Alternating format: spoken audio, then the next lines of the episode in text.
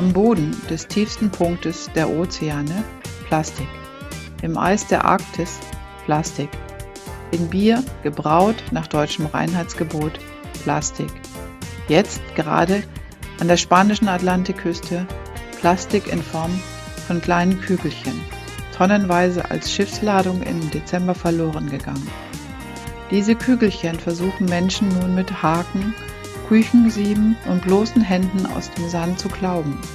Das Plastik an spannenden Stränden ist mehr als ein Unfall. Es ist das Symptom einer globalen, außer Kontrolle geratenen Industrie, die beinahe jeden Menschen auf der Erde zu ihrem Komplizen gemacht hat.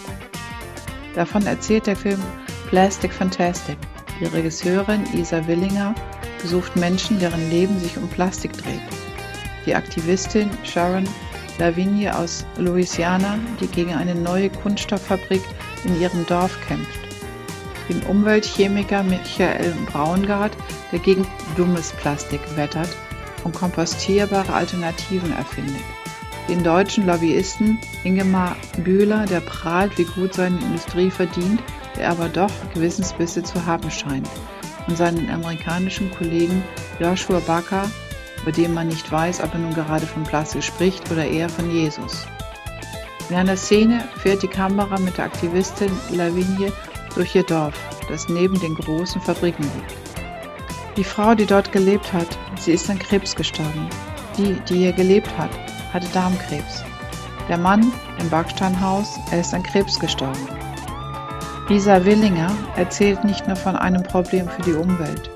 Sie legt offen, dass Plastik in der Art und Weise, wie es produziert und entsorgt wird, eine Form von Gewalt ist.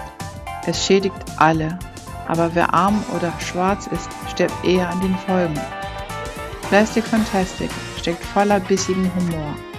Der US-Lobbyist etwa, der sagt, wir bitten Sie, uns zu vertrauen, parodiert sich selbst. Der Film stoppt aber nicht bei der Problembeschreibung, sondern erzählt von Alternativen, die es längst schon gibt und die nötig sind. Prognosen gehen von einem jährlichen Wachstum der Plastikindustrie von rund 4% aus. Seit Jahrzehnten sucht sich diese neue Märkte. Erst um Absatzmöglichkeiten für ihre Überproduktion nach dem Zweiten Weltkrieg zu finden, später weil sie die Nebenprodukte der Erdöl- und Erdgasproduktion verkaufen wollte.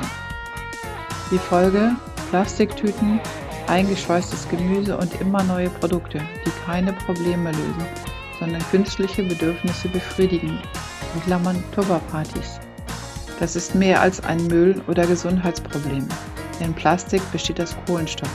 Es ist Klimawandel nur in fester Form.